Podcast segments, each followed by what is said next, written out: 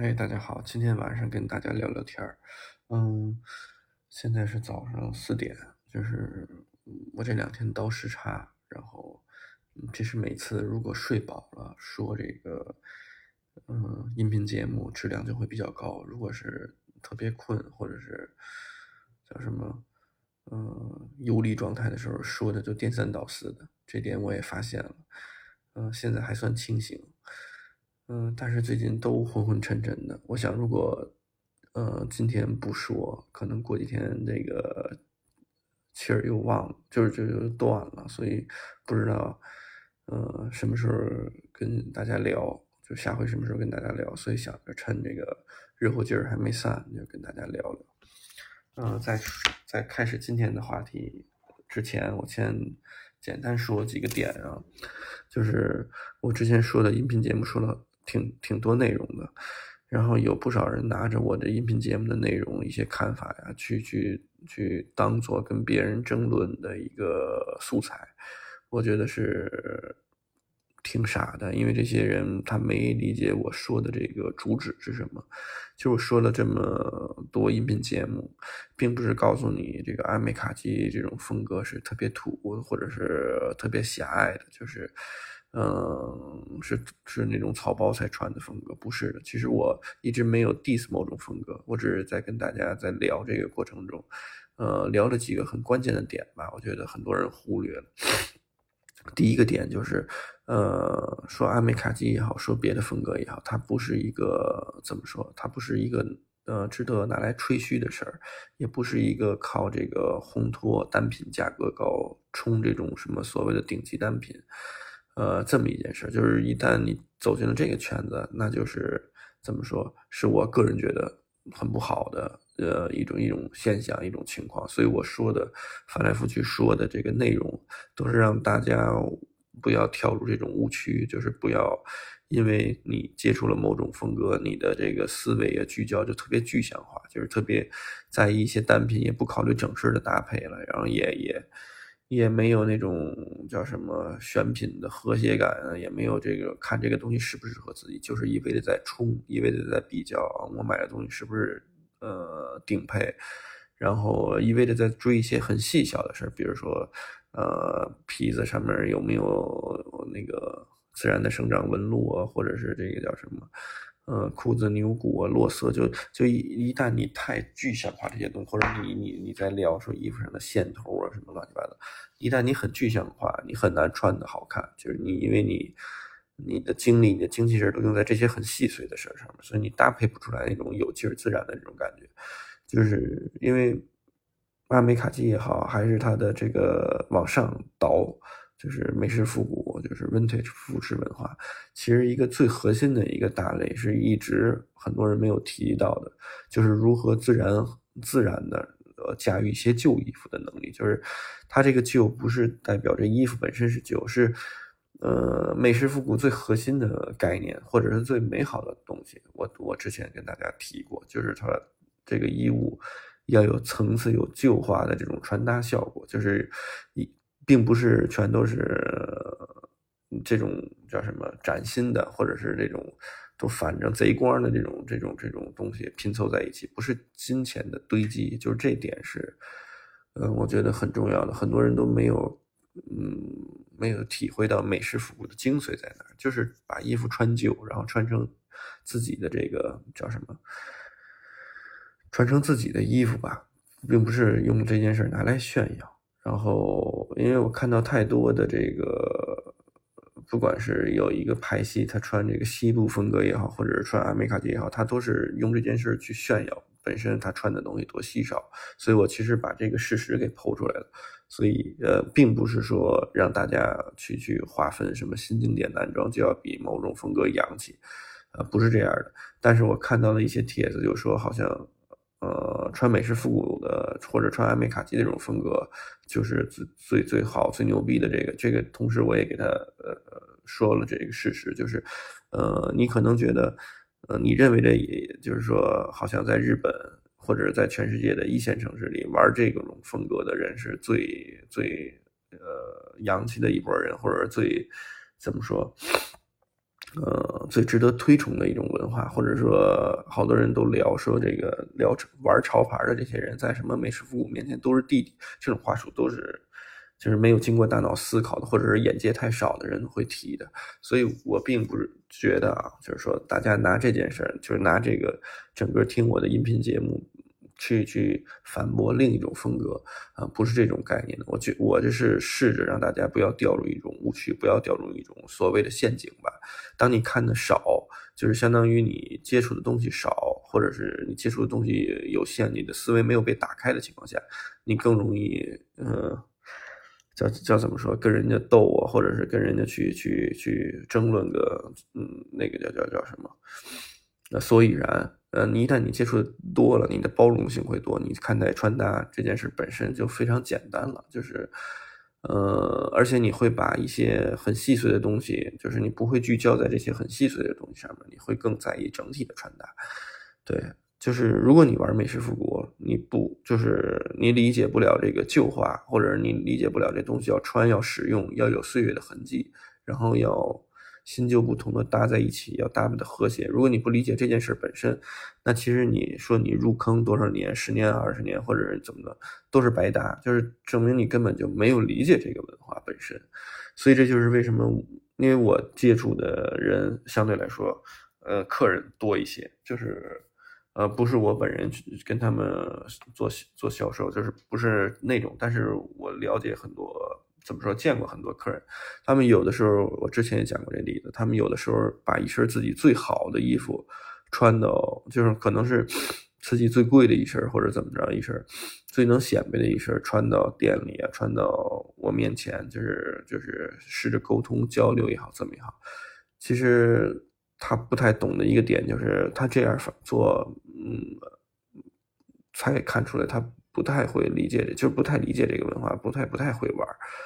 就是我说了，就是你有多少钱办多少事儿，就是并不是说你钱多你就能把这个文化玩得好，或者你就能穿衣服穿得很好看，不是这回事儿。嗯，我之前不止一期的提过，如果你没有所谓的充足的预算，你可以有很多，比如说基础的例外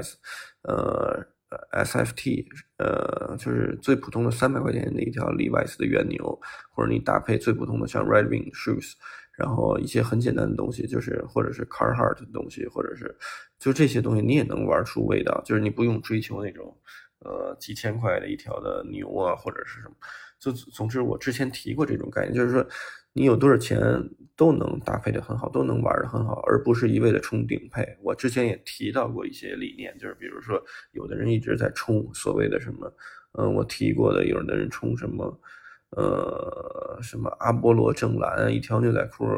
有镶银的细节呀，就是五金上面，就是一条冲到一万多、两万多，他可能衣柜里有三十条这种，就是所谓的日牛，但是他别的衣服都没有，就是这个是钻的太深了。呃，当然这么做没错，你有消费力也好，怎么也好，呃，但如果有一天这种人，就是这个群体，他。转变一下，就是他的思维再打开一下，可能他一下就后悔了。他当时不应该花这么多钱充一个很，呃，就是叫什么很垂直的这么一个东西吧。但是这个因人而异啊，我不是，就我还是说了，我之前的所有的音频节目里聊的内容，并不是让大家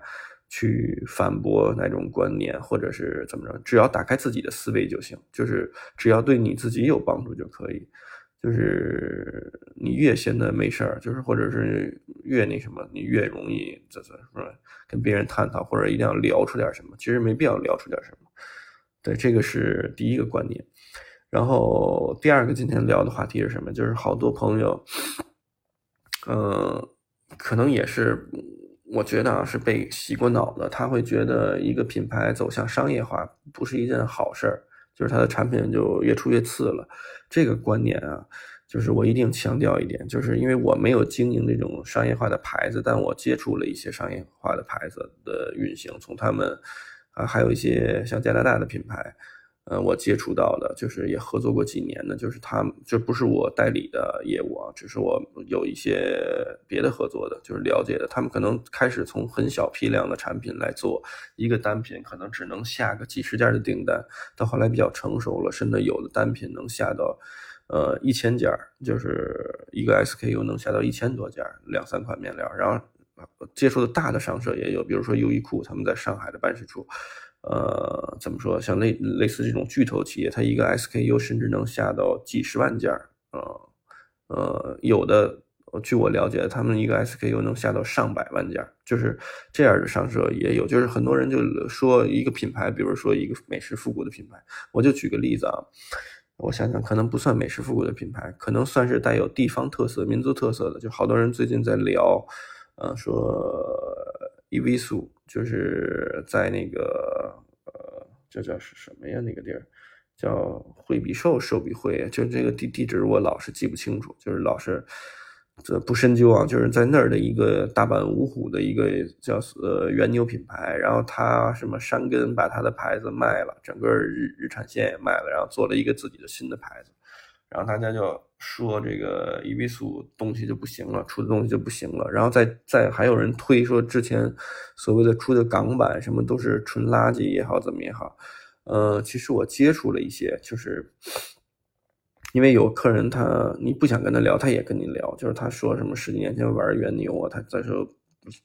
甚至有的人还带他那个原来收的什么 number 一啊 number 零的这种原牛，还有他之后买的港版的这些个给我们上课，就到我店里给我讲说，哎呀，你看这个怎么不行，那个那个就是原来的多好多好，那个现在的就不行不行，就类似的吧。就是好像大家有一种误区，就是一个品牌一旦资本化了，一旦包装了，就就是推向市场了，受众群体广了，就就不行了。就是他出的东西肯定质量就次了。大家把这个资本化，就把这个叫什么市场化这件事儿跟质量直接打挂钩，我觉得这是不对的，这是狭隘的一种想法。就是首先。呃，关于质量好坏，你除除非你是我个人感觉，除非你是从业者，或者你了解这个东西，就是你有一个判断。就像比如说，你想去给别人鉴别。呃，红酒的好坏，你要有这个测评测评证，或者你一定要学习过红酒的知识文化，就是你有这种，就是或者你见得多，就是而不是说一瓶子不满半瓶半半瓶子逛的就去给人就是评头论足。就像精品咖啡也是一样，你要有 Q Q grader，就是相当于品鉴师的这个照，你学过哦，这是什么不同的酸，你能感受出来，你的味蕾足够叫什么？呃，足够你的味觉呀、嗅觉足够灵敏，你有这你有这种能力的情况下，你才能鉴别。就像一般的客人啊，他如果不是从业者，他其实很难鉴别这个东西的质量到底是好跟坏。就是这个是可能他的好跟坏的认知都是都是都是他从哪儿读到的，或者他看的帖子，就是他一下就觉得哦，我就应该听他的，什么就是好坏的一个标准界定。但是他本人其实没有的，比如说很多人聊原牛，聊 warehouse 也好，或者怎么也好，他聊原来二十年前 warehouse 出的东西多好多好，然后用的线多粗，五金多实在，现在就都不行了。就是我个人觉得，就是这个这些都是因为他不了解这个东西。就比如说，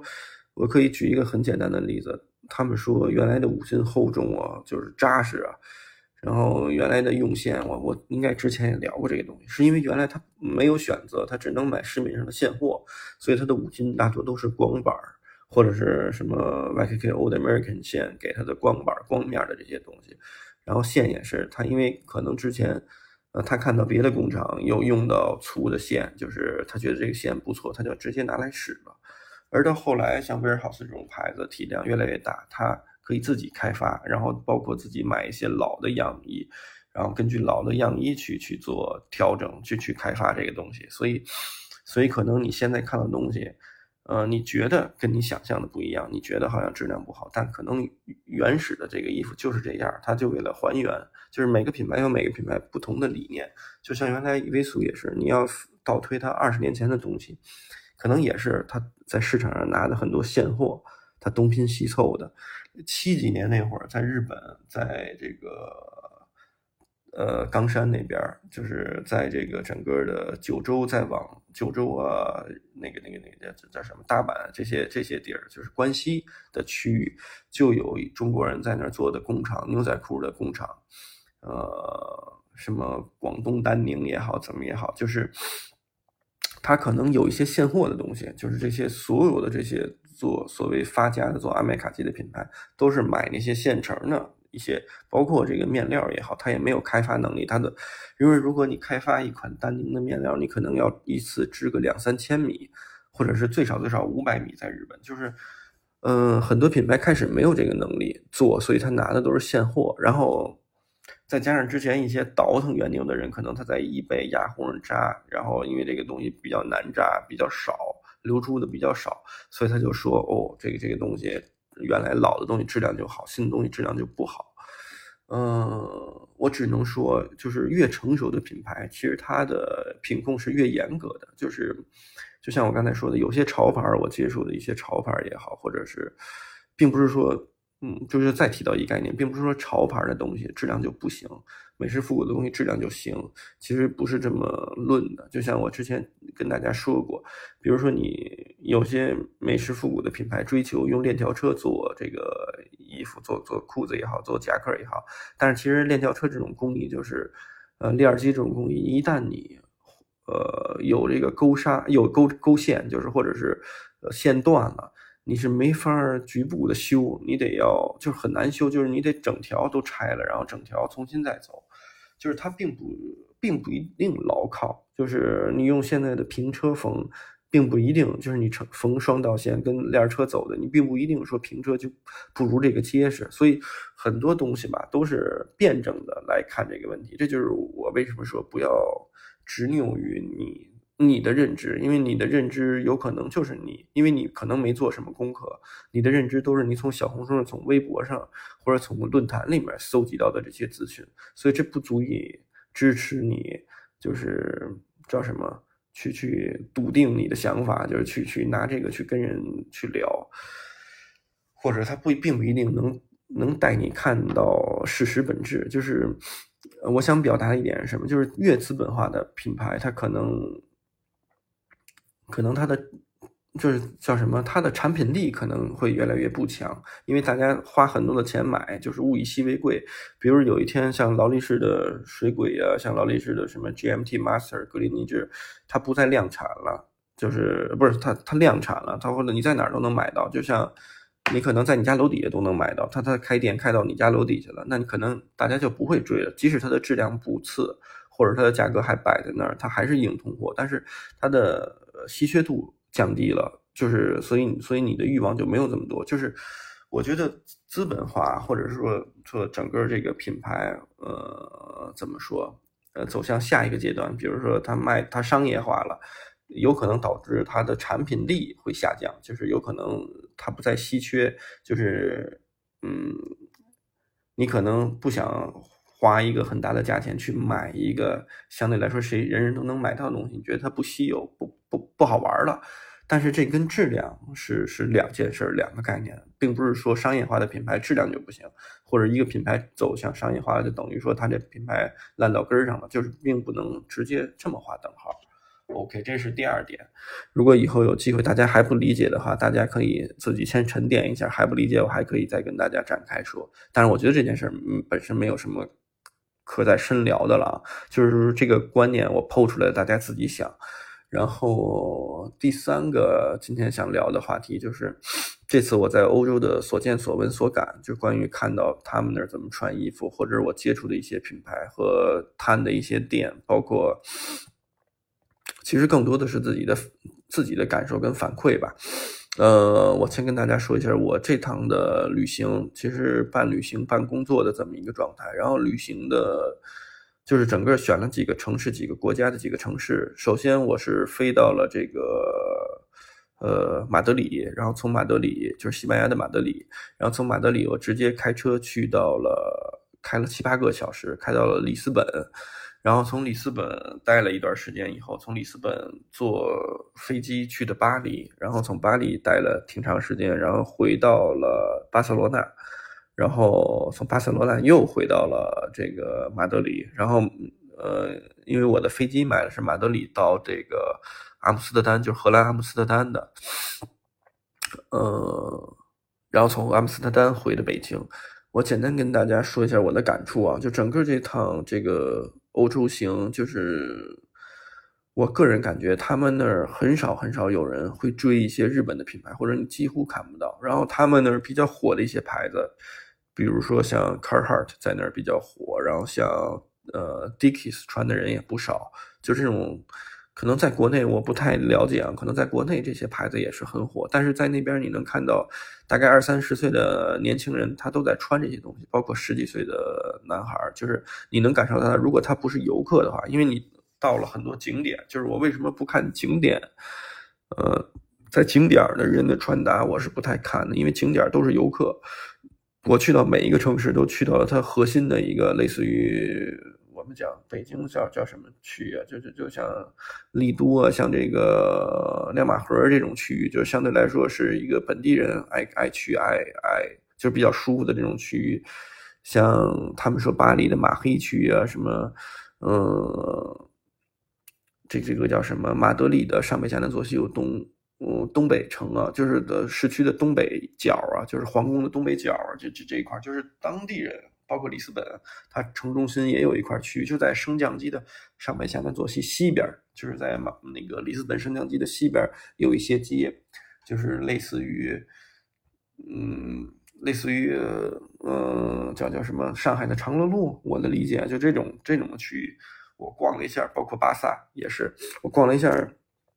这些地儿，然后嗯花时间看了一下当地人的穿搭，包括探了一些店，我发现他们对于。这种美式的这种品牌就是经典品牌，尤其尤其推崇，而且尤其穿的多，就是男男男孩啊，女孩也是女孩，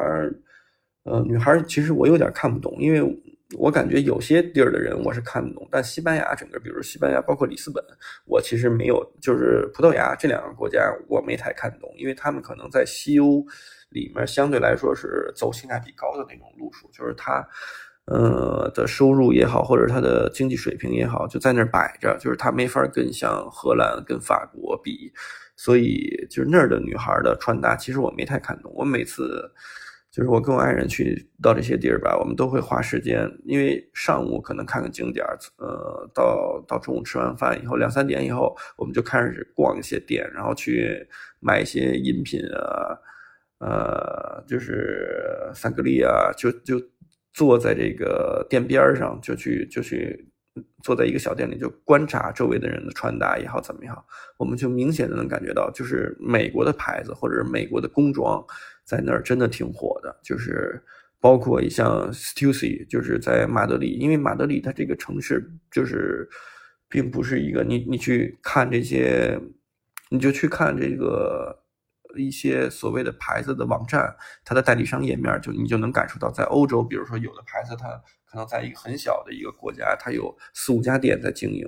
就是它这个这个这个城市或在一个城市有四五家店，这个城市可能什么样的牌子，阿美卡基的牌子、美式复古的牌子也好，你都能买到。但西班牙不是这样的国家，西班牙是属于在整个欧洲市场里头，美式复古和阿美卡基就是这种东西最滞后，或者是最。少最少量化的这么一一个一个，就是西班牙整个给我的感觉，还包括里斯本。里斯本是就是不就是葡萄牙，它体量很小，它它是一个非常小的国家。它有我就看到了一家吧，一家到两家，可能有零散的贩售一些就是库存量很低的这种所谓的日牛也好怎么样，但它整个其实这个文化在他们这儿很很少很少。在巴黎跟在这个就是在法国跟在这个荷兰就完全不一样，因为他们那儿什么都有。这个我后面再说。呃，就是那边的呃小男孩或者是到中年吧，男男男到中年，就是你发现。地铁里看到的稍微洋气一点或者街头啊店面看的稍微洋气一点就你感觉他比较会穿衣服的，都是这个驾驭一些性价比比较高的一些单品。在那儿你很难看到有人穿像 Red Wing 的鞋，他们基本穿 Carhartt 的裤子，会搭配球鞋也好，或者是搭配那种你看起来不太贵的呃 Paco shoes，就是。就是类似于西部牛仔的小靴子也好，怎么样？就是他很会穿，就那边人把东西穿的很自然。就是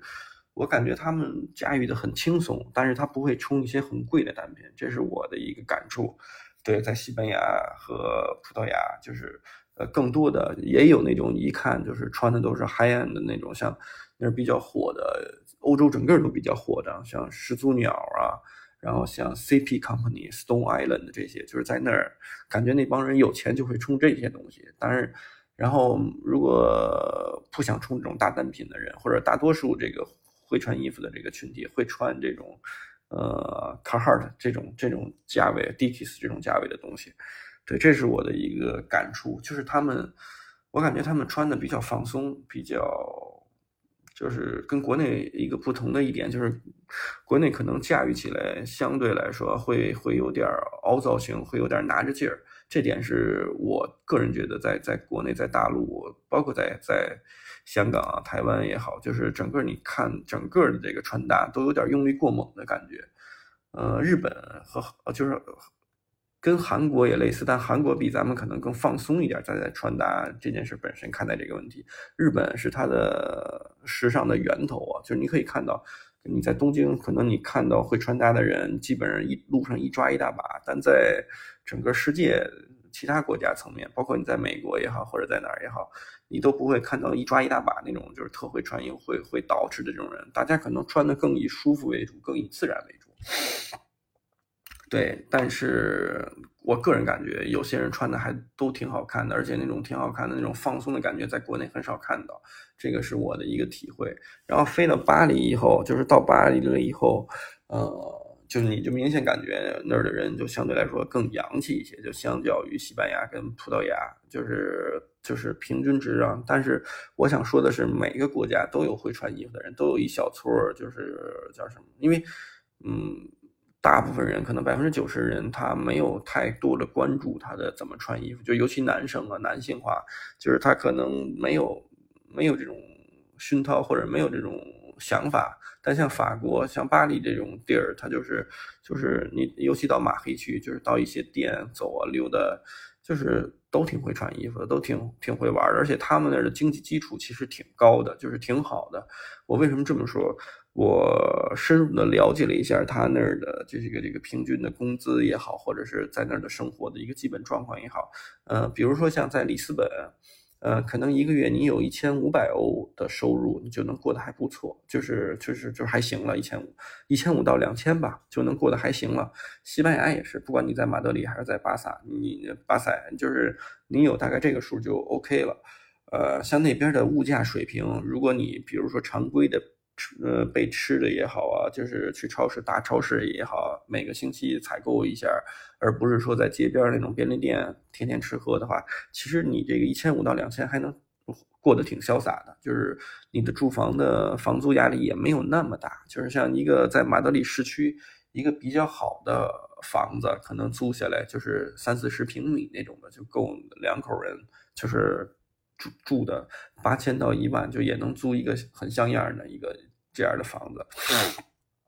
但是你如果你到巴黎，一到法国境内，一到巴黎这样的城市，到荷兰的阿姆斯特丹，就是这个数就不太够了。就比如说你租一个像样的房子，五六十平米的像样的房子，房租就在一万二到一万五左右。如果你在市区，在当堂位置稍微好一点，就是人民币啊，一万二到一万五。呃，我怎么知道这件事的呢？就是一个是我像身边的在那边的朋友，当地的人跟他们聊，跟他们吃饭喝酒的时候聊这些东西，还有就是呃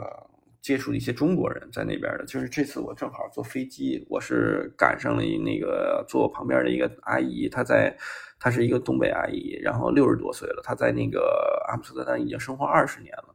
然后他就特别好，特别热情。我们这一路他就给我给我讲这些东西，就是说在那儿你得，因为他可能看着我好像是要，就是他不理解我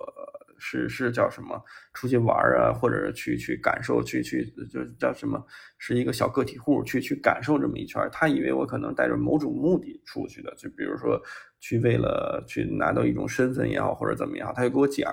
他说那个孩子，他说你要想出来，你就得。做厨师就是给给我乐的都不行了，就是我爱人在旁边也不说话，就我们仨人坐一排，我在中间坐着，那大姐就是那个阿姨特别好玩，她说你不管你在国内你是干什么的，你想到荷兰到阿姆斯特丹这样的地儿，你做厨师，你干五年，你得给你的雇主干五年，然后当然你可以换，就是你可以叫什么？你精益求精了以后，你可以选，就是你有水平了，你可以换这个餐餐馆，但是你得在餐馆干五年当厨师，然后你有了身份以后，你再选择你要干什么，做小买卖也好怎么样，就特热情的大姐给我讲，然后给我分析这个，呃，你没钱，或者说你就是你你要最低要多少的收入，你才能够就是自给自足，或者你才能够在那边生存。然后，因为他跟我说的跟我的感触是对得上的，包括我那边的朋友的一些跟我的说法是对得上，所以我在这边跟大家列举一下。就比如说像在阿姆斯特丹这样的城市。呃，你想吃一个像样点的中餐，也不叫像样点，就一般的中餐，两个人就是还不错的，就还可以的，不是那种就有点类似于咱们的家常菜，做的还比较讲究。家常菜要多少欧元呢？大概五十到六十欧元两个人，就是这是至少至少，就是我现在得把这个写下来。然后，但是在这个叫什么？呃，马德里呀，就是在在西班牙跟葡萄牙，你想吃一个像样的中餐，大概你的花销就是四十到五十之间，就大概两个人啊，这个是不同的。然后刚才我说的租房的不同，然后对，你能感受出来，这是因为你像荷兰的平均的工资也好，和像法国、像像巴黎这种城市的阿姆斯特丹、巴黎这种城市的工资也要比。远比这个马德里啊，或者比这个里斯本呢要高得多。虽然他们都是欧洲的这个叫什么，呃，首首都，就是国家的首都，但是还是不太一样，发展不太一样。越往北，可能这个这个就是人均工资越高，像像丹麦呀，像像再再往北。但是北欧那边我也没怎么没没去过，所以我也不太了解。等我下次去了，我再跟大家说啊。就是我先把这个经济的这个概念跟大家梳理，简单梳理一下。就是那边之前我说了，我去美国感触哎是什么样儿？这次我去欧洲，就是感觉在欧洲这种就旅游的挺多的，然后到哪儿饭馆都满了，吃饭的挺多的，也是没有太多见到大陆的游客，就是有大陆的游客，但跟团的比较多，自由行的少。然后韩国人、日本人比较多，然后呃台湾的也也也也不多，在。呃，在里斯本就在葡萄牙看到一些台湾人，啊，对，这是整个的一个我我的一个感触吧，就是说对于这个城市之间的一个感触。然后对于刚才聊了在西班牙跟葡萄牙，现在我们回到这个法国，就是巴黎啊，跟这个阿姆斯特丹，就在那边会穿衣服的人挺多，尤其你能感触到他们对于丹宁文化的热爱，包尤其是像阿姆斯特丹这种城市，因为他自己有自己的这个品牌。包括他怎么说？就是那边的人，就是在阿姆斯特丹，虽然它是一个运河河道，就是叫什么错落交织的这么样的一个城市，但是在它的当趟，在它的市中心，有很多很多形形色色、各种各样的店。就是在你出了它的中央火车站往南走，大概走个半个小时。走个两两点五公里到三公里的位置，就全是这样的店，什么 Tenu Denim，什么就乱七八糟，就是包括一些一些买手店也好，怎么也好，你可以买到你认识的一些日牛也好，或者是一些日本的品牌也好，你几乎都能买到。但是他们没有没有太多人会追一些，比如说新经典的这种服饰风格，像 Ojo 啊，像 Figure Makers Company 啊，然后就就是这些东西在那儿相对来说还还是比较少。他们我感觉更喜欢那种直白一点的，就是叫叫什么冲击力强一点的，就是呃那样的品牌，就是因为他们本身这这些白人也好，或者这些这些欧洲人穿起来那种。衣服也好看，就是他们可能穿像欧洲或者像 PMC 这种风格，跟他们穿 MUJI 像无印无印良品或者穿什么，大体上你是感受不到差别的。这就是为什么我感觉他们那儿可能，呃，很多人穿这些原牛啊，搭配一些，我想想油蜡布的衣服，因为他们那儿老下雨嘛，就是像 Barber 那种风格的衣服，在那儿也也穿的人也比较多，就油蜡布的。还有就是他们很喜欢穿那种。厚纺的，就是厚厚纱线、粗粗纺的那种的，呃，格子衬衣，就是那种厚的棉布的格子衬衣。他们有很多人穿这些东西，就是喜欢复古这一挂的人啊，就是他们穿这些东西。你在那儿很少能看到有人穿 Elden 的，类似于像 Cordovan 那种马臀皮的镜面皮面的这些这些。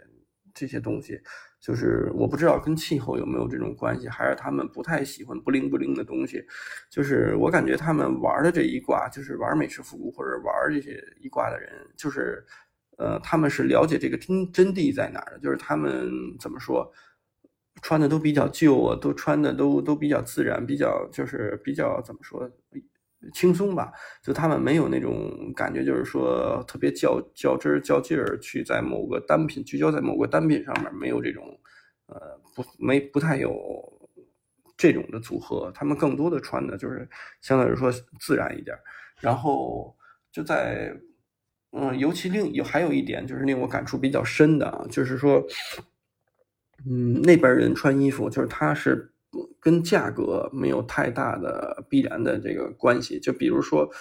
不像国内似的，比如说国内你如果穿一条两千多的原牛，那你你不用看了，它肯定鞋得四五千块钱或者三四千块钱，它至少得是个像模像样的，像小白这种级别的，或者是它就是穿 Red Wing 也穿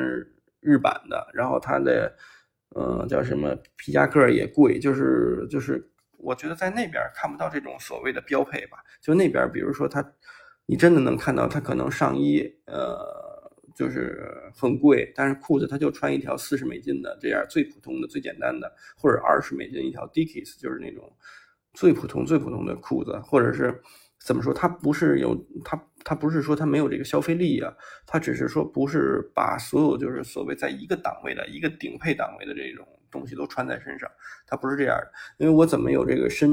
呃，比较深的这种感触呢，我跟我爱人排这个埃菲尔铁塔，排到三层，就是从二层到三层那个大电梯，就在排队啊，排排挺久的。然后我看到我们拐，就是我们排队的时候，拐弯有一个小男孩、小女孩，很会穿衣服，就穿的很好看。那男孩就穿什么 Stussy 配什么始祖鸟的什么，一看都是顶配，都都，呃，就是一身都挺贵，挺好的。然后那个有这个小女孩穿的东西，就是。令我们眼眼眼前一一亮吧。后来我跟我爱人就探讨，她其实背了一个特普通的背包，她背了一个 MK 这个牌子好像叫 MK 的一个背包，我爱人跟我说的。但是她带了一个项链，就是那个项链是 Chanel，就是香奈儿限定的，可能那一个项链要十几万人民币，就是而且是一眼真的那种东西。因为我爱人他对这个嗯这些东西。也感兴趣，也了解，包括一些中古的东西。他有朋友就就倒腾这些东西，就所以他也是见过，就是也也喜欢这些文化。然后他就跟我讲，就是嗯，就他们可能怎么说，并不是一个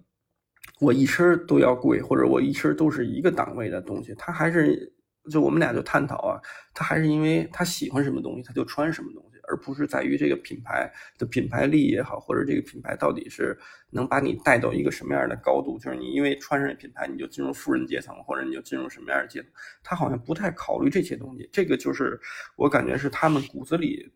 的自信吧，骨子里对于自己对于时尚的自信或者自己的判断力就在那儿摆着。就这个是我觉得国内可以就是叫什么听到这些。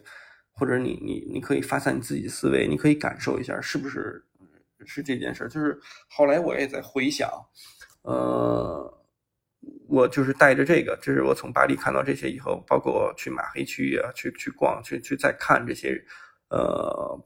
普通就是在当地的这些人的穿搭也好怎么样，我发现就是这个共识就是在于，他们好像真的穿这个东西是因为喜欢，而真的没有考虑到价值本身或者价格本身，就是他们。就像那儿这次给我印象最深的就是那边特别火的，就是像 c a r h a r t 这种，就是带 double knee 双膝的，就有这个补强的这个，然后有气功裤带一个裤帕的这个，就是在大腿的外侧有一个呃装的什么锤子那个挂环的那个那个那那个裤子，你在哪儿都能见到。就是这个裤子可能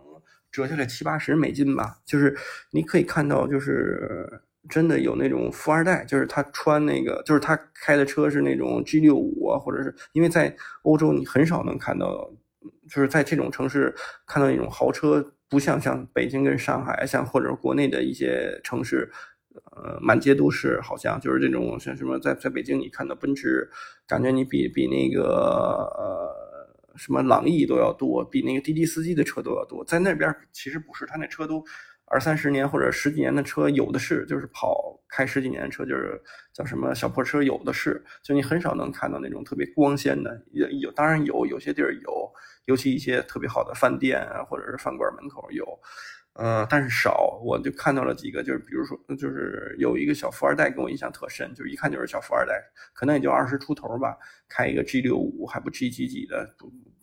呃，一个一个大 G，然后下了车以后，你就看他穿的裤子就是 Dickies 的，就是而且都磨破磨飞边了，就是那个裤子一看就穿了好多好多年了。然后他穿一双就是阿迪最普通的一双呃鞋，就是黑的 Stan Smith，就是很普通的一个，就是商场里可能卖个三四百块钱、四五百块钱的。然后他上衣可能贵点，可能是 CP 的，我也我也没看太清楚。但是就就是说他这么搭，就是。你就能看出他的自信。如果国内你比如说你开大 G，你是这个档位的这个人，或者你是这个群体了，你上衣穿 CP Company，你下面就不可能穿一个一百块钱的裤子，或者你你不可能穿一两三百的鞋，三四百的鞋。就是这一点，我觉得是比较给我的感触啊，就是是比较深的。我觉得可能回来以后，包括跟客人的交流，跟朋友的交流。我觉得更出于本心，就是在穿搭上面要更自信一点，更更随性一点，不是就不考虑它整整套衣服都要达到一个什么样的一个水平，而就是自己喜欢什么就穿什么。因为呃，怎么说一分钱一分货，确实不能比。就是比如说啊像。卡哈尔他也穿油漆工裤，尤其他美版的，就是不是他那个叫什么 WIP 这个系列的，就是他常规的系列的。它确实东西很糙，有的东西很糙啊，就是一堆线头也好，或者是杂线七扭八歪也好，或者五金都给你打错，就是打的位置都不太对。但是这就像我说的，如果你一旦自信，你你不太，就是你一旦不像。呃，不那么具象化的去盯着一些小细节抠的话，你反而就会穿衣服。为什么说他们会穿衣服？他们，我感觉他们不太会盯着这些东西看。就是可能你在国内你穿一个，你你你，比如说你接触过像，呃，我怎么讲呢？你接触过一些日牛啊，呃，很贵的日牛的品牌，或者是呃那个日本阿美卡基复古品牌，你可能特别较劲于一些小细节，你会看一些。像 Dixie 这种东西就不入你法眼啊，那个它的针距也大，然后就是缝的也乱七八糟的，你可能感觉啊，然后包括它也没有用到特殊工艺，它五金也很薄薄的，就是面料也很一般，所以你可能就不入你的法眼，你就你你就是因为这些东西，你就把它整个的这个。大的型儿啊，你穿上的效果，这些你就不考虑了，你就你就直接做了一个淘汰题，你就把它淘汰了。你觉得跟你其他的衣服不符啊，我就要穿那一档的东西，所以所以你搭配起来相对来说就累，可能性就小。但是如果有一天你一旦放开了这种眼界的东西，就是你穿的自然了，就是你不考虑这个价位要匹配，就是我喜欢什么穿什么，然后哎一下搭配的这种轻松感就上来了啊，这个是我。的一个较深的一个感触吧。然后像像他那边巴黎有一个店 Messy，大家肯定知道 M E R C I。然后就是那个 Messy 那个店，它有自己的店的空间，大概三层吧，就是有地下一层、地下地下的一层，然后上面有两层。然后他还有自己的一个咖啡店，就是卖一些咖啡啊，跟一些呃。小的蛋糕啊什么的，这么这么一个店，然后位置也很好，在巴黎的上北下南左西右东，在东边一点，巴黎市区的偏东的位置，就是香榭丽舍大道再往东走，可能大概四公里的样子，就马黑区他们讲，就是我们是先坐这个地铁到了那站，就是那站出来就是 Messy 那个店，然后我们从那个店一路上北下南左西往西边逛。往西往北的方向，就是因为我查到了有一些精品店，我们就这么逛。呃，那个 Messy 店的感觉就像一个怎么说，比较，嗯，就是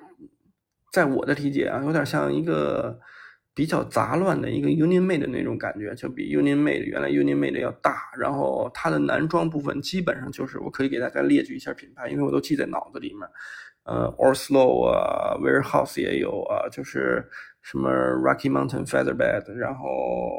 Crescent Downworks，就是有美国的，有这个日本的，就是基本上就是美式复古这一挂的，所谓美产日产，然后还有好多是欧洲产的一些呃 Knitwear，就是针织的牌子，比如说做专门做毛衣的，然后。库存量也很大啊，就是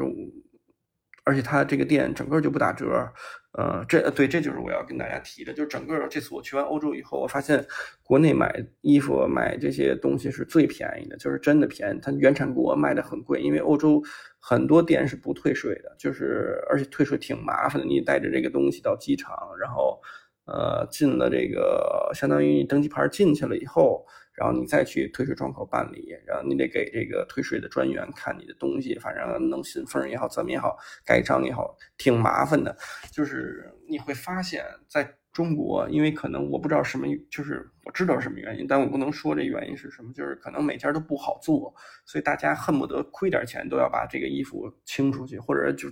可能一千块钱的衣服，他就只挣五十块钱，他也要把这个东西卖掉。就是如果这个东西市面上谁家都有的话，所以你会发现国内的其实买这些衣服的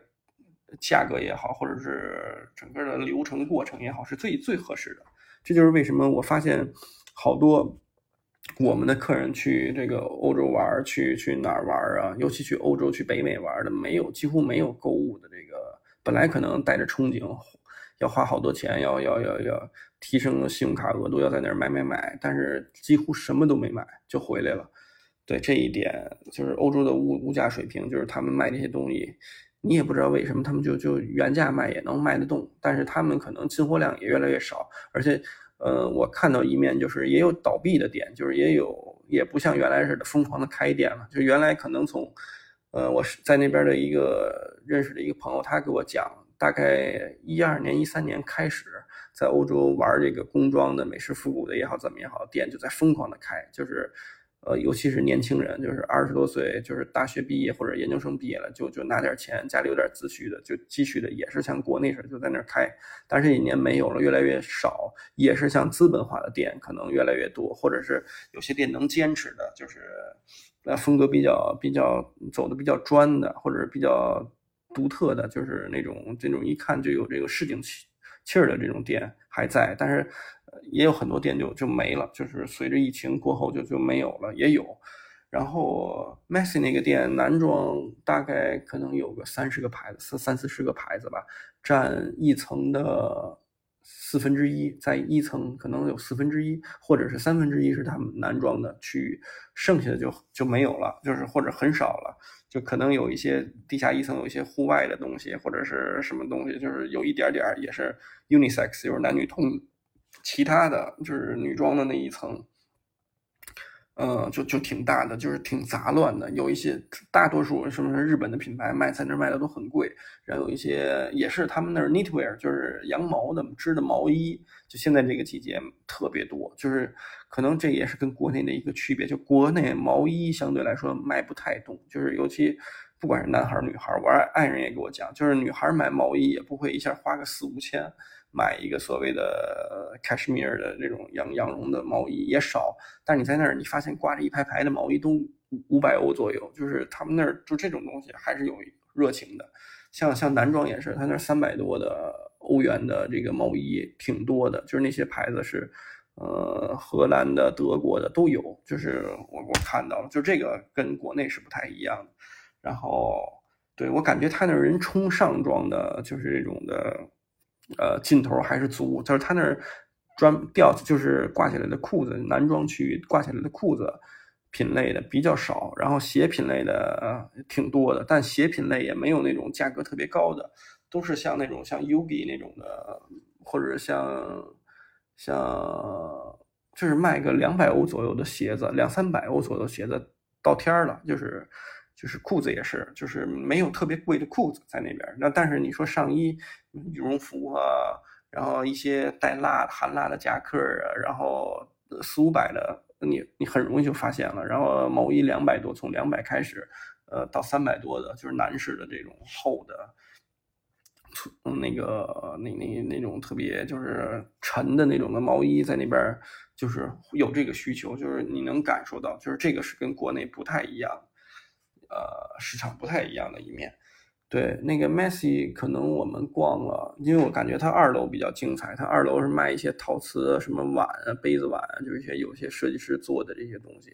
就是独一无二的东西，相对来说多一点，你就能看到，呃，Messi 那个店里头大概大概有三分之一到一半都是亚裔群体，以这个韩国人跟日本人可能韩国人挺多的，我感觉韩国人比日本人多，就是他们一半一半，大概是这个概念。然后剩下有可能，呃，说这个中文的，就是大陆的也好，或者港台的也好，加一起，大概大概我感觉就是在亚裔群体里面占四分之一，呃，大概是这样，就是这个这个比例。然后其他的一半就是中，还有一部分是游客。我个人感觉，可能真正当地就是，比如说你在巴黎就是生活，然后你是比较会穿搭，会会就是你到了一个就是积累到就什么都见过看过的人。反而像 Messing 这样店，对于它的吸引力会会很低，就是因为它的东西你会感觉有一点无序，有一点杂乱，包括逛起来的体验，那种自助式的逛起来的体验就没有那么好，就是因为它太大，它里面人太多了，就是它就像一个旅游景点一样，给我的感觉啊，就是有点就是网红过度网红了，就是你想他 ins 上面粉丝就有五十四万的粉丝，还不五十五万的粉丝，所以。当然，这也是他成功的一面，他资本化的一面。但是，可能真的有消费力的群体，我我在那儿感触啊，就是就是你在 messy 里面，你看不到特别洋气的人，或者你看不到给你眼前一亮，他穿搭给你眼前一亮，或者是就是特别有劲儿的。但是你出了这个店，你再往就是像我说的往西一路，往西一路往北，就是你逛小店，你偶尔就会发现特别穿的特别精彩或者特别有劲儿的这种人，比如说骑个自行车突然停在你边上，然后他上。楼二楼就是他的小店、工作室也好，怎么样？你就看他穿的就特别精彩。就这种人，他我个人感觉他是不会出现在 Messi 这样的店里。这就是我觉得可能在国内这点倒是一样的情况，就是不大家不会去。就是真正你会穿衣服，你会玩儿会怎么样，就不会去一些大众都去的地儿。这就像衣服本身也是一样，就是说为什么有些品牌商业化了、资本化了以后，它东西可能还是很好，或者是它东西，呃，没错。就比如说像 MHL，我再给大家举一个例子，就是十五年前，呃，穿 MHL，呃，可能你在东京吧，你在代官山刚有店，那会儿刚有。呃，MHL 那个店的时候，你穿 MHL 那帮客人群体，跟现在的追 MHL 的这帮客人群体不是一路人。然后他们的不管是消费力也好，不管是就都都不是一路人。就是呃呃，怎么说？可能原来那波的追这些牌子的人，追 MHL 或者那什么，他现在就不不再追这些牌子。他当时追这个 MHL 也是因为 MHL 足够的小众，就是。就是资本或者是商业化运营的一个牌子没有错啊，就是说它发展到某一个体量，它肯定要走这条路，就是或者是它它能够迈向成功的下一步就是融资融钱，然后去去去再融钱，就是在呃相当于重组再革新，就是在就在发展嘛，developing 嘛。但是有一些就是时尚这个东西，就是到最后最后，我感觉最核心的一点也是怎么说？也是一定不能摒弃一点，就是叫什么，要做的小众，要做的叫物以稀为贵，就是不能让这个东西泛滥化。就是一旦泛滥化了以后，你可能能成功，但你你可能成功的那波人是想抽离，就是挣到挣到了钱，然后再抽离出去，再做一个新的牌。就像 Supreme 这个这个大家都知道，之前他把 Supreme 这个在市值最高的时候想要卖掉 Supreme 十几个亿。这这卖掉 Supreme，然后他想自己再抽出来再做一个一个那样的品牌，就是怎么说，呃，大家去逛也能有这种体会，就是比如说真正会穿衣服的人，就是像 SKP，它有 SKPS，然后呃，很多人就调侃啊，去去 SKP 买衣服的人，就是可能全国各地的傻土豪都去 SKP 买衣服了，就是我没有没，就是我们完全没有这个意思啊，就是说要要讽刺别人，就是只是你在。你可以看到的资讯，好多人都在聊这件事儿嘛，就是说，呃，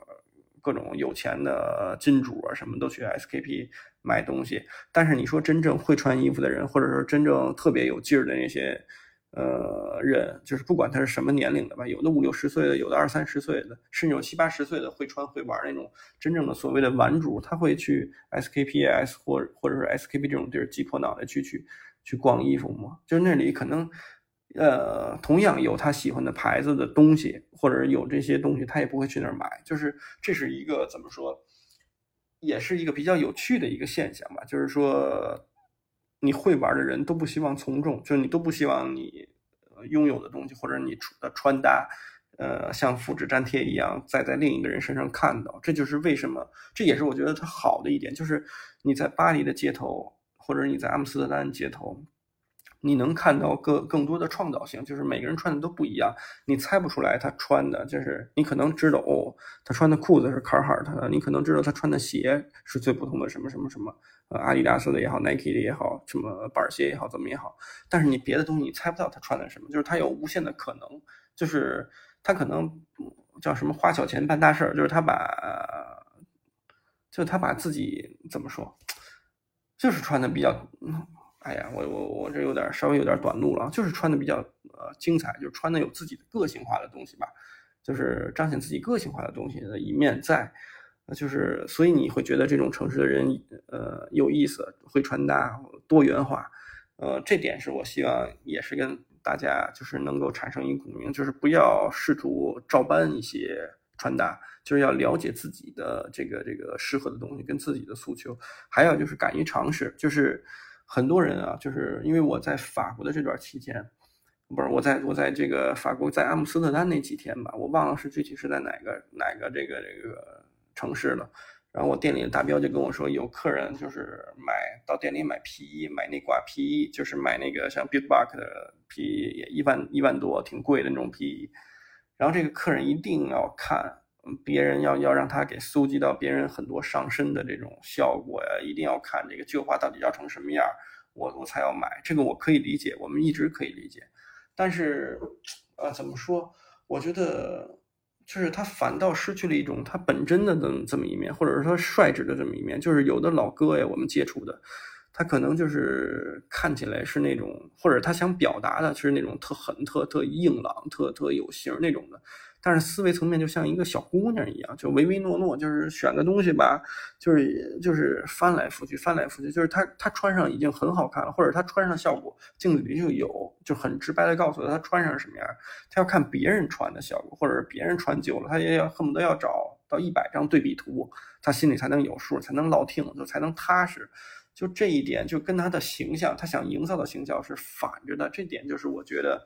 为什么？就是我个人感觉啊，比如说喜欢美式复古，喜欢阿美卡基也好，什么，你骨子里是喜欢这种硬朗劲儿，你喜欢这种自然，就是你喜欢这种就是岁月的痕迹，就是就是你是一个很硬朗的这么一个性格，很硬朗的这么一个点，就是就是叫什么？你想表达的，对，然后但是你又抠一些，哎呀，这个是不是有肚腩皮啊？这个是不是怎么说？嗯。就这种东西，你又抠一些很细碎的东西，哎，这个衣服有线头什么的，就你完全是拧巴的这么一个状态，就就就有点精神分裂那种感觉。就是你喜欢的东西，你想你想表达，你想穿的东西是那种那种感觉，然后但是你的骨子里又是这种东西，就是就是你说这样的人怎么可能穿得好呢？就是这就是为什么我说的，就是你你一定要了解，就是。就是你在穿衣服这件事儿上面不能再混乱了，因为你的人生可能就是可能大家的人生已经有各种各样的就是困难，各种各样让你要当着人一面背着人一面，或者是你你你要你要在人生的这个这个叫什么，已经够够累够够心累够复杂的，你要演绎各种各样的角色，在不同的人面前变成不同的这种这种这种感觉。所以你在穿衣服这样这件事本身上面就就应该更率真一点，更更更直接一点。对，这个是我的一个怎么说，想要跟大家分享的。我觉得，对，今天咱们可以先聊到这儿，因为我感觉我也说不太动了。然后还有一些有趣的，就包括逛店碰到的一些人，然后包括他们对于亚裔群体、对于中国人穿衣服怎么看，或者是怎么说，他们其实都有自己的想法，就是。也挺有趣的，因为他们见到游客也少。后面我再找一期，如果如果还记得起来这件事儿，我再跟大家聊聊。因为我跟几个店员聊过，就是他们看到，哎，先问你是哪儿的人，然后听你是中国来的，然后他们就，挺有意思的。然后他们就就也会看，说，哎，你穿的这个东西是什么？然后他们就拿起来也看，然后或者让你转一圈，他们想看看这东西到底是怎么回事，然后就在沟通交流。呃，你能感受到他的对于。衣服的理解跟你的理解是不一样的，然后就怎么说这种碰撞、这种交流，我觉得是是挺有趣的，就是后面找机会跟大家分享一下。好，今天就先聊这么多，已经一个小时了啊。